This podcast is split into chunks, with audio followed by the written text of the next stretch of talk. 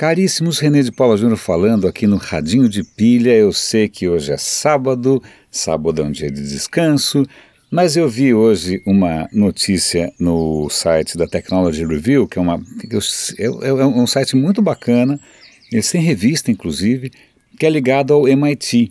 Então, né, uma credencial melhor do que essa é difícil. Então, eu sempre acompanho, sempre tem umas coisas legais sobretudo porque eles, eles não falam só do digital, do sei lá do que, eles falam um pouco de tudo, de biologia, energia, é, acaba sendo legal. Mas hoje eles estavam falando de história. E uma história que eu já tinha ouvido lá atrás, mas tinha esquecido. Mas eu acho que é muito oportuno resgatar essa história, porque ela mistura algumas coisas que não deveriam ser misturadas. A primeira delas é ciência, a segunda delas é política, a terceira delas é propaganda. A história é a seguinte: você tem a Revolução Russa em 17, certo? Certo. Aí você tem o que? O processo de coletivização das fazendas, certo? Certo. Bom, é lógico que ninguém nunca tinha feito isso, ninguém sabia fazer isso direito. O que acontece? A produção de alimentos começa a entrar em crise. Tá? Surge um biólogo talvez autoproclamado biólogo, um cara chamado Trofim Lisenko. Lisenko, esse é o nome, Lisenko. E esse cara cai nas graças do partido. Por que, que ele cai nas graças do partido? Porque ele era um cara de origem muito simples, de origem camponesa e estava crescendo dentro da área científica. Esse é o tipo de coisa que o regime gostava de alardear. Veja que bacana, a gente tem um trabalhador né, que consegue se destacar no mundo científico. O mais curioso dessa história do Lisenko é que ele era contra o que na época estava bombando, chamando a atenção de todo mundo, inclusive dos próprios russos, que era a seleção natural do Darwin, o processo de evolução. A menos que você tenha alguma crença religiosa muito barra pesada, muito é, dura, você não duvido que você pare para pensar se, né, se a evolução é fato ou não é fato. Mas acontece que para a cabeça do Lisenko, e não só para a cabeça do Lisenko, para a cabeça do regime soviético comunista, a ideia de que, primeira coisa, indivíduos, né, porque você está falando de um, da chance de um indivíduo se reproduzir. Né? Então, não, não, não, não, o indivíduo não pode vir em primeiro lugar. Então, essa é uma teoria burguesa porque ela está centrada no indivíduo. Porque o que é mais importante que o indivíduo é o coletivo. Então, darwinismo era uma ciência burguesa. Para piorar, a, a chave para o darwinismo é a competição é a seleção natural pela competição entre indivíduos que são diferentes. A competição não pode, isso politicamente é um pecado, onde já se viu, isso é coisa de capitalista burguês. Isso não pode porque o que conta mesmo é a colaboração do coletivo. E para complicar mais ainda, a genética pregava que as características individuais elas são transmitidas de uma maneira implacável pelo DNA. Ponto. É isso. Né? Ah, mas como assim? Isso não, não, não, não, não, não, não é isso que a nossa ideologia prega, porque a nossa ideologia prega que nós vamos ser capazes de construir um novo homem, um novo homem. E como é que você constrói um novo homem? De fora para dentro. O DNA é de dentro para fora. O DNA não quer nem saber de política, ideologia, marxismo. O DNA não está nem aí. DNA é DNA. É código, é programação.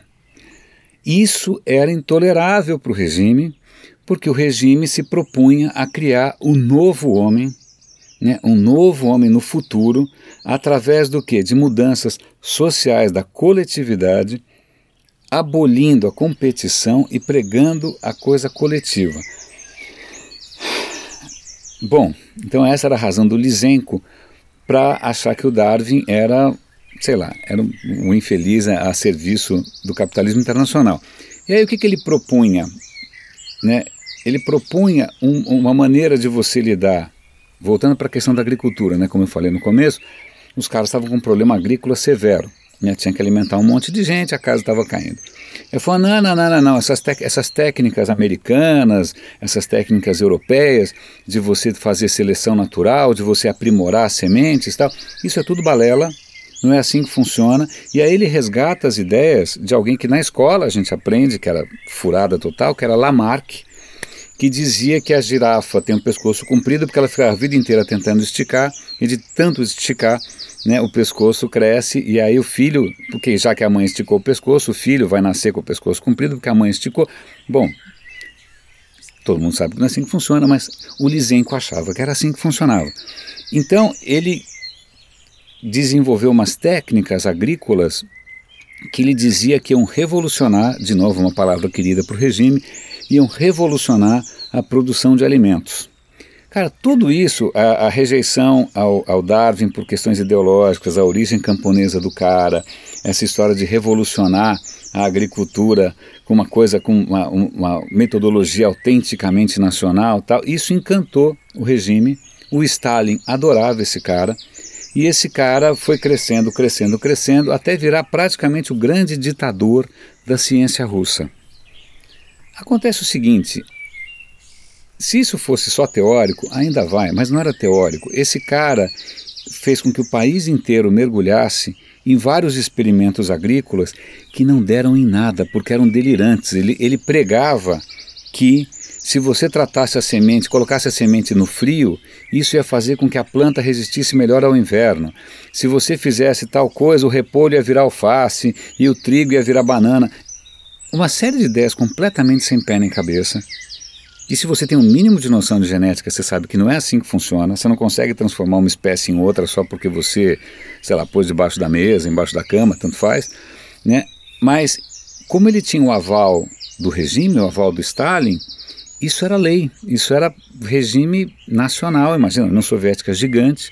Né? Isso, inclusive, foi a ciência, entre aspas, entre três pares de aspas, oficial na China e em vários países do bloco comunista né?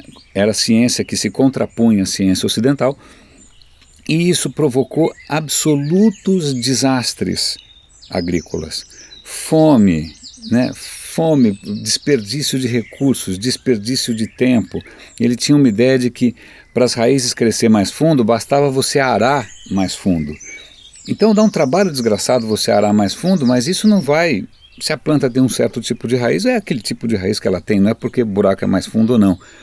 Então, esforços colossais na escala de um império que, na verdade, se traduziram em fome e morte. Tá? Esse cara acabou caindo em desgraça depois, tal, caiu em descrédito, mas até aí ele já tinha feito um estrago em metade do planeta por várias gerações.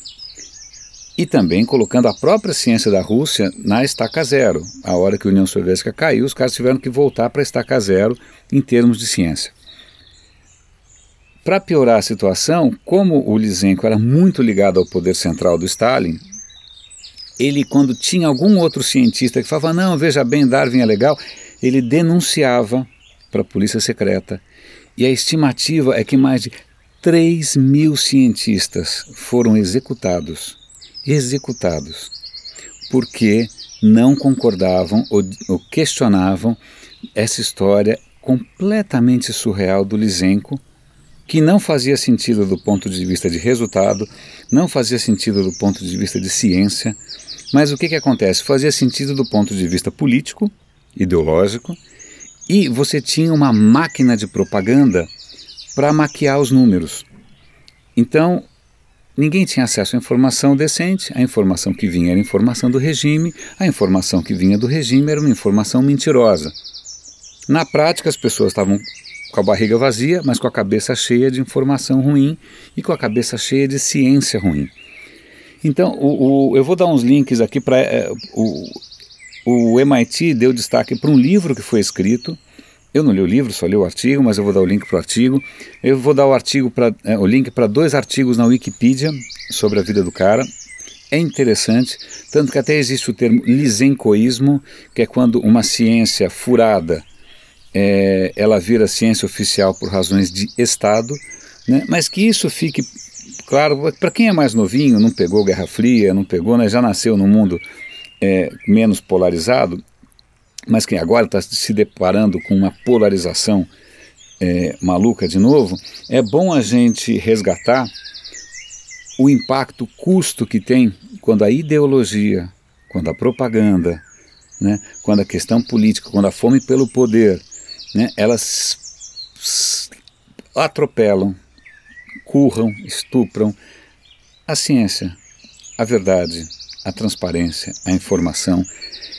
É bom a gente resgatar essas histórias para que elas nunca mais aconteçam. É isso, bom sábado. René de Paula Júnior falando aqui no Radinho de Pilha.